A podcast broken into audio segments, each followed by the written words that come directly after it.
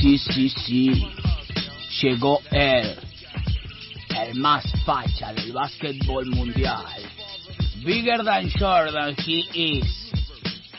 El gigantísimo Morini here. Yo, yo. Llegó aquí, Morini es señal, Morini es un tipo que va de aquí a allá.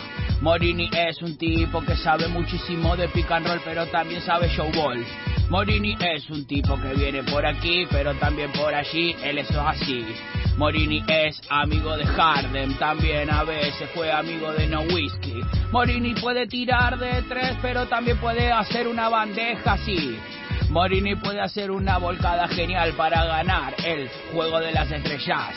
Morini, tú lo sabes. ¿Para qué te lo digo, Morini? Si tú eres un tipo que sabe de aquí y sabe de allí.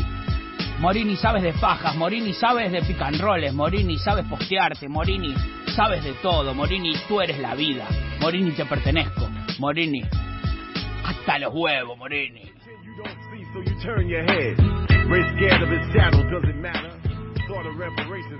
Y así de emocionado llega hasta nuestros estudios, al menos de manera virtual, el señor Diego Morini. ¿Cómo va, Dieguito? ¿Qué dice? Hola, buenas tardes. ¿Cómo andan? ¿Bien? Bien. ¿Y UD? ¿Todo tranquilo con el retorno de esta nueva NBA post All-Star Game?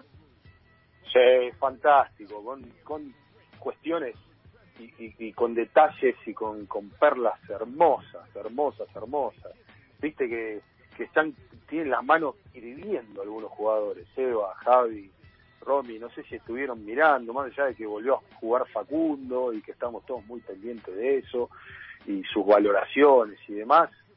Venimos del amigo de quien hablamos bastante seguido, el amigo Demian Lillard, de otra vez metió 50. Mi jugador favorito de la NBA. Oh, tremendo. Lleva 12 partidos, Javi. 12 partidos de 50 o más puntos. O sea, ese récord lo tenía Lebron, lo igualó a Lebron. En un equipo que... Dame Time, el famoso Dame Time, cuando él se señala el relojito, que queda recanchero aparte. Quedas recanchero. Sí. Si la metes como Lilar y encima te señalas el relojito, sos un Eh, canchero pero extraordinario. Morini, tenemos que adquirir dos cosas de este mercado. Una es la camiseta fiesta de los San Antonio Spurs que habíamos arreglado y otra es la de, la de Dame Time. ¿Quiere comprarse la de Lilar? ¿Usted Sí, lanza? Sí, sí, sí, la liga hay que comprarla. Eh, yo le, le voy a hacer una pregunta, voy a aprovechar para Morini, pero pasa que Morini es más de la Morini es más de la pilcha streetwear, Sí, sería, sí, sí. de No- la NBA. No tan camiseta. No es tan camisetero, pero ¿tiene camisetas de la. NBA o, o no? ¿O solamente Sí. streetwear? Tengo, tengo, eh, repaso. Tengo, eh, compré una, la edición de mm, Clippers, aquella que era celeste con manga. Buena, Buena, buena. Tengo una de Chris Paul de esas. bien. Eh, la compré en un viaje. ¿Le viene con la mala leche o sin la mala leche? No, No, no, te pido un poco de respeto. Por favor, Paul es un se tiene que fenómeno. arrepentir. Es un tipazo, Usted pero de mala leche cuando lo que. Pero No, es el, capo de los jugadores, ma- ma- defiende, defiende el gremio. Es el marchi de ellos. Es claro, es el Marchi. claro, estaría bien. Tengo, tengo una camiseta de eh, Clyde Drexler Uf, Clyde de Glide. ¿De Portland o de. Houston? de Houston. Bien, Una de Del Houston. bicampeonato. bien, claro, cuando, Sí, cuando tengo, tengo un, una camiseta de Oberto Spurs del año que salió campeón. Bueno. Buena esa, es buena. Esa no la tiene tanta gente, ¿eh? Sí, y de hecho, eh, les voy a contar así una, una anécdota muy cortita. Eh, me la regaló mi amigo Joe Álvarez, que es un amigo que vive Sí, en San Antonio. El que nos va a comprar la camiseta. remera la con- Exacto. Esa remera la compré en una feria americana que eh, la encontró, de alguien evidentemente la había dejado. Es una remera original de juego, por otra parte, que es inmensa. Eh, y en un viaje, en el viaje en el que fuimos al retiro de la camiseta de Manu, eh, compartimos avión con Fabricio y cuando se la mostró él me preguntó de dónde la había sacado, le conté la historia, obviamente se la hice firmar y la tengo en casa, o sea, no se usa, es una remera que no se usa. La tenés que encuadrar, Eh, Diego. Exacto, sí, sí, sí, sí, eh, eh, voy a hacer ese... Junto con la de Manuel no David. tengo, por no tengo ninguna de Ángel David de juego, no, no compré nunca una de esas. Sí tiene una mi hija, debo reconocer, más pequeña, eh, pero yo no tengo eh, de Ángel David, dije, de, De Manuel David. De Ángel David De sería Manuel David. comiso. Y comiso Claro, jugando- de Comiso. Comiso Si tuviera uno de comiso Comiso en la NBA sería sería- muy valorada. Sí. Eso es un, claro, es como, Es sí, una es como pieza tener un única. cromo valuable, ¿no? Diría Ángel David, yo los miro a los Clippers y pobrecitos. pobrecitos. Y pobrecitos. Claro, Porque aparte eh, eh, es de los Lakers, Ángel David de Ángel David Lakers. de los Lakers muy a morir. muy descansero. Eh, Y, y la última, y cierro con esto, eh, que me arrepiento toda la vida, en un viaje en San Diego, en una casa de empeños, pasé por una por la por la puerta y vi una camiseta de los Lakers eh, con el número 8 de Kobe. Y ¿qué dijo Diego? Cuando retorno de la cobertura de un partido, la compro. adquiero. No, esas cosas se compran en el momento, Rey. Y no hace falta no hace falta que les cuente el final, ¿no? No, ya lo habían vendido. Exactamente. Eh, sí. me, encanta Morini en la casa de empeño, no lo sé, Rick, parece falso, y Morini ahí, ¿viste? Esta la usó cuando jugó el primer partido no, contra no, los no lo Lakers. sé, Rick, parece No me importaba, le voy a decir la verdad, no me importaba si realmente lo había utilizado Kobe alguna, en alguna oportunidad. Es, es, digamos, son incunables porque hay muy pocas remeras de Kobe con la 8 Sí, claro. eh, claro. de, aquel, de aquel momento. Digamos, hay mucho más con, con el 24. Es más, le, iba, le- Eh, le voy a decir algo. Yo quise comprarme una de la edición Black Mamba y Sí, imposi- imposible. Imposible de conseguir. claro, Literal, ¿eh? claro, claro, claro, sí. O sea, se ve que alguien va y compra, es cuatro, cu- compra 400 y la revende. Tremendo. Bueno, y en China, en China había una edición que había sacado Nike del 8 de, de Kobe, muy linda, original también, pero entraban 16 personas acostadas adentro de esa camiseta. tenía un costo tenía un costo muy elevado y desistí de la compra. De hecho, viajé bastante en subte en China para ir a comprarla y cuando me llegué, cuando llegué dije, me encanta, sí, pero este, ma- creo que no entraba en un cuadro. Eh, así que no, desistí. Bueno, bueno, eh, es, es- está muy en auge el tema camiseta de NBA en la gente en general. Viste que en la calle cada día se ven más, es como una cosa me gusta, medio aparte, y- me medio de moda. Sí, y me, y me gusta que haya camisetas que nadie sabe, de que, o sea, lo que, que la tiene no sabe quién es. O sea, ¿me entendés? Sí, sí, sí, eso pasa. O sea, es. Eso pasa. O sea, ¿Ves, ves a un Blake Griffin. Claro, que nadie ¿Eh? sabe. Por- o sea, por el pibe- Recoleta claro, el pibe que lo tiene, o de una de Lavín, de Claro. Chicago, no sabe quién es. Pero te Sí, van a Lavín, te, te claro. van a morir igual, te van a morir. Claro, eh, parece que es Sí, sí, Aladdin. eh, una cosa así. o Melanie Griffith en vez de Griffin. Bueno, eh, Dieguito, te metimos en mundo camisetas, pero sé que la cosa viene de mundo MVPs, de Most Valuable Player. Sí, porque a mí me, me, me parece que es algo que está que, que- que está bueno empezar a, a, a recorrer, que es que, eh, digamos, mucho se habla del MVP, MVP de la temporada de la NBA, y poco se recurre, digamos, por, por, por la historia, ¿no? Porque hablamos de MVP, pero en realidad... eh, yo creo que muy pocos, ¿no? Digo, por ejemplo, ¿cómo se llama el trofeo que eh, se entrega cuando salen campeones algún equipo de la NBA? Muy poca gente eh, conoce, se llama, eh, digamos, el- el- la denominación del trofeo es Larry O'Brien, Claro, ¿no? sí. Digamos, eh, Larry digamos, pero, pero por ejemplo, en el caso del MVP, eh, muy poca gente sabe que es el Maurice Podoloff Trophy. Y además muy pocos saben que, que es en honor al primer comisionado que tuvo la NBA como tal, ¿no? Es Eh, desde una 1946 al 63. La palabra comisionado La solamente palabra la, comisionado usa, es se usa en, en las ligas de, de NBA, de, de No, es Estados Unidos cancheriza. nada más. Si yo fuera, repito, lo dije alguna vez, si yo fuera Chiqui Tapia me pondría comisionado. Quedas mucho más canchero. Claro. Sí, pero por la- El comisionado Tapia. Ve, aparte con el comisionado Gordon parece. Eh, me Sí, encanta. y aparte es fuertísimo, es una palabra decir, Oh, o sea, estás muy por encima Ah. de ser jefe o presidente. El comisionado Tinelli ponele en la liga, ahora se va igual. Pero el comisionado Tinelli, estaría bien, Claro. queda canchero, queda canchero. Eh, ¿Por sí, qué no? sí, exacto. Exacto. Y tiene algunas particularidades lo que es el MVP de la NBA. Bueno, como decíamos, se empezó a celebrar, eh, digamos, con, con, con, a partir del 1956 se entrega el primer premio, lo gana Bob Pettit, eh, de San Luis Hawk, eh, y, después se dieron eh, muchas particularidades, ¿no? Digamos, se termina la temporada, es cuando se, se, entregó históricamente ese, ese premio, eh, hasta la temporada 70 y- 79-80. eh, hay que entender que lo elegían los jugadores. Lo que tenía cierta lógica, ¿no? Es decir, los jugadores, eh, digamos, ofrecían el voto y decían, bueno, este es el mejor, este fue el mejor de la temporada. Bueno, en- en términos del negocio de la NBA eso se fue modificando, Eh, y saben que a partir del 81 no, no, tiene la no tienen la potestad los jugadores de elegir quién es el mejor de ellos, por llamarlo de alguna manera, sino que lo deciden los periodistas deportivos de los Estados Unidos y de Canadá. Y desde el 2018 eh, se abrió, bueno, en este juego global del cual siempre hablamos, la NBA, se abrió para periodistas extranjeros. El más significativo en ese escenario es Anthony Daimiel, el español, eh, que es como una especie de referencia de la NBA por fuera de los Estados Unidos. Em, y son 125 miembros los que los que eligen, em, tres de cada uno de las 30 ciudades de la NBA, de las ciudades de, los Estados Unidos que participan en, la NBA. Eh, locutores y analistas especializados son los que participan de esa elección. Em, y se dio una particularidad que a partir del, 82 y 83 los jugadores de equipos con, más de 50 victorias eh, dentro de la campaña eran por lo general los que ganaban eh, el, premio a MVP.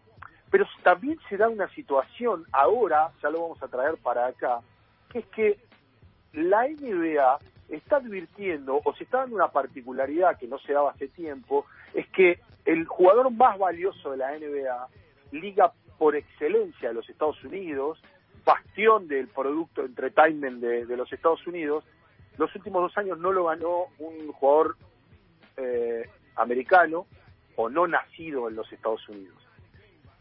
Eh, los últimos dos MVP de la NBA quedaron en manos de un griego, Giannis Antetokounmpo. Claro. Y la proyección eh, para este año es que muy probablemente vuelva a ser seleccionado un jugador no nacido en los Estados Unidos y también se va a dar la particularidad que muy probablemente digamos lo gane un jugador eh, que ocupa un puesto que es el de pivot, algo que no sucede desde el año 2000. Nada más el último pivot, el último pivot que ganó eh, un MVP eh, de la NBA fue Jack. Desde ahí para acá siempre ganaron aleros o a la pivot o, tres o cuatro. o, estos jugadores que juegan de cualquier cosa digo Kevin Durant digamos cómo lo podríamos definir por talla antiguamente esa talla era para un pivot una ala pivot. Bueno sin embargo Kevin Durant es, cualquier cosa menos eso. Claro es tres eh, o Kobe por eh, eh, Kobe no LeBron James.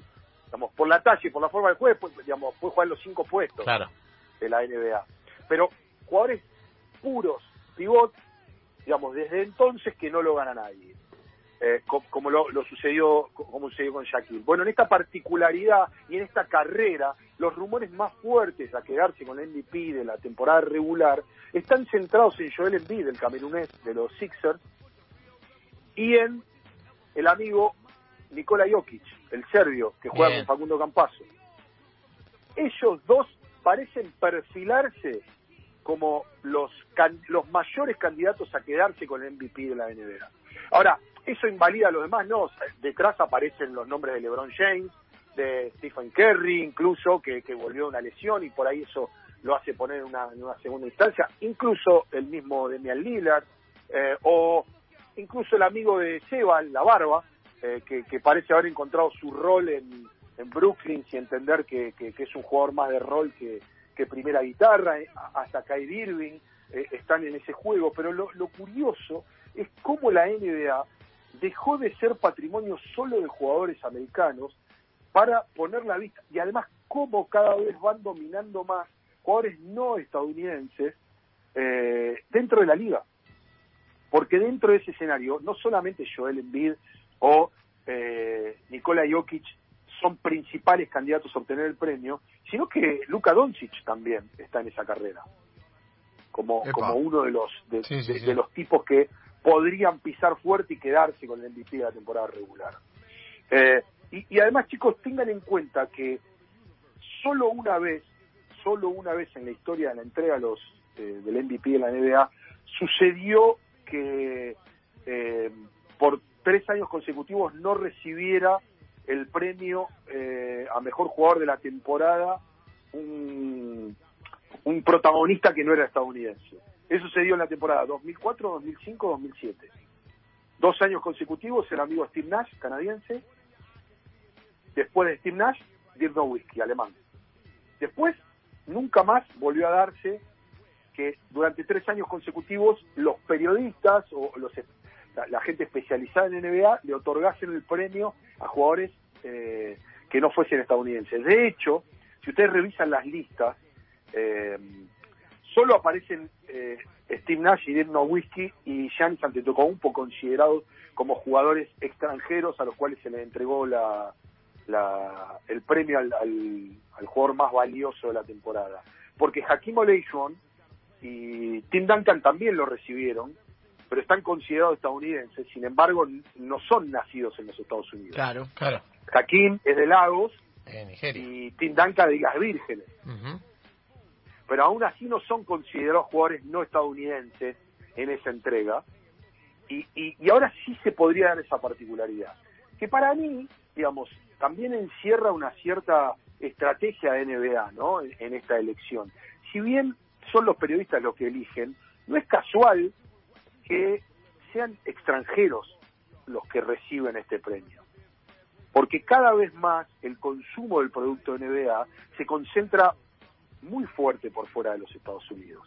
Entonces a la NBA no le, no le resulta un detalle menor que se premien a jugadores no nacidos en los Estados Unidos y que eso acapare la atención de los países eh, a los cuales se los premia. Eh, así que para nada habría que pensar eh, que la elección de Joel Embiid y Nikola Jokic no es bien recibida para, para la NBA como, como algo valioso. Consulta, Diego. Sí. Eh, sí. Eh, ¿Embiid juega para Camerún? No, y tampoco juega para los Estados Unidos. pero ahí hay una... No, digamos, no, no, no se nacionalizó. Sí él quiere jugar para Camerún, pero eh, Joel Embiid es un personaje muy particular, Javi. Eh, no, si bien él quiere jugar para, para Camerún, Camerún es una especie de caso de equipo africano en el cual no termina nunca de conformarse como tal. Eh, y, entonces eso hace que Joel Embiid, que en, algún, en alguna oportunidad manifestó querer hacerse cargo de esa situación de ser el estandarte de, tener un equipo que, que, él pueda liderar. ¿No? Pero, pero bueno, es, es un muchacho bastante particular en ese sentido. Y en el caso de Nikola Jokic sí, es un, es un jugador muy activo de Serbia, ¿no? Y de hecho participó en el, en el, último mundial y la Argentina lo enfrentó en el último mundial de China y, y, se lo vio bastante fuera de estado y bastante molesto con con, eh, con el amigo de Lía y Tayabek Galici, ¿no? que le, dieron algunos tortazos. Eh, pero pero volviendo a lo que es eh, el MVP y que es un premio muy importante, muy importante incluso hasta para para los jugadores porque después eso lo hacen valer en sus contratos, ¿no? no es lo mismo negociar siendo MVP de la NBA que, que sin todo ese tipo de, condimentos. Eh, digamos, es, muy muy importante para para, poner un paralelismo para, poner un paralelismo es el balón de oro del fútbol. Claro. ¿Sí? Claro, no? exactamente. es lo mismo, porque en la mejor liga del mundo, en la que están los mejores, es, el balón de oro. Sí. sí, sí, sí. Exacto, exacto. La diferencia es que por ahí, el, viste, el, balón de oro se elige entre muchas ligas y la NBA, digamos, no, está es la mejor liga. el, concepto, el concepto es el, es el mejor jugador del mundo, es el mejor jugador de, de la temporada, es el mejor jugador del mundo durante ese año y está bien. Sí, sí, sí, digamos, no hay discusión que a quien se lo entregan eh, es el mejor jugador eh, del mundo en ese momento, digamos. No, no. ¿Quién podría dudar más allá de cómo le vaya a Milwaukee o cómo le haya ido a Giannis Antetokounmpo con Grecia en el mundial que Giannis Antetokounmpo no se merecía el MVP. digamos, los números lo avalan, digamos son animales, son, son tipos que están por encima de los 30 puntos de promedio o 20 y pico de, puntos, 27, eh, digamos, en esta temporada está promediando arriba de 28 puntos por partido ya ni tocó un digamos, y, viene, viene de temporadas anteriores por encima de esos registros. Después hay algo que pasa mucho, Diego, y es esta digresión entre el mejor jugador de la temporada, es decir, el rendimiento, porque hay una cuestión de regularidad, de rendimiento parejo y demás, y lo que termina pasando en postemporada, que es eh, que muchas veces esos jugadores, o por su equipo, o porque fueron muy regulares en la temporada y no pudieron aparecer en playoff, muchas veces no termina coincidiendo con lo que pasa al final. Digo, son dos, dos cosas distintas. Generalmente nunca pasa. No, no, claro, en, general no terminan coincidiendo o no terminan siendo tan decisivos en playoffs o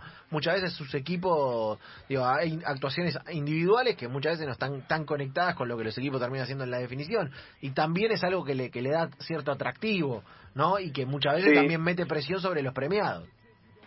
Sí, y, y, por otra parte, mira, para, para, a, partir de lo que vos decís, Seba, eh, vos pensás que eh, solo en la 2015-2016 y 2014-2015 coincide el MVP de la temporada regular con, con que su equipo haya llegado a la definición de la competencia, que es Golden State Warriors y Stephen Curry como, como MVP de la temporada regular. Pero después se lo han dado a Russell Westbrook en Oklahoma, que no llegó a la instancia de definición, se lo da a James Harden en Houston, que no llegó a la definición, y Milwaukee, que no llegaron a las definiciones de los últimos dos años. Eh, los últimos dos años, eh, o el último año sobre todo, eh, la gran discusión estuvo si se lo merecía el Lebron o no. Eh, hay una cosita ahí de, también Del, de, ah. de que el mejor jugador de la temporada muchas veces es el que mejores estadísticas se acumula en la temporada y que a veces no coincide con el mejor, el, el, predominante mejor jugador. ¿Se entiende? es como si Messi, para, para, nosotros Messi es el mejor si hace 100 goles, claro, es el mejor. Claro, Haaland es el mejor y por ahí para el mundo el mejor es Messi. Claro. Por más que los números demuestren que Haaland. Y eso pasa también un poquito, pero bueno, es parte de, de, la discusión.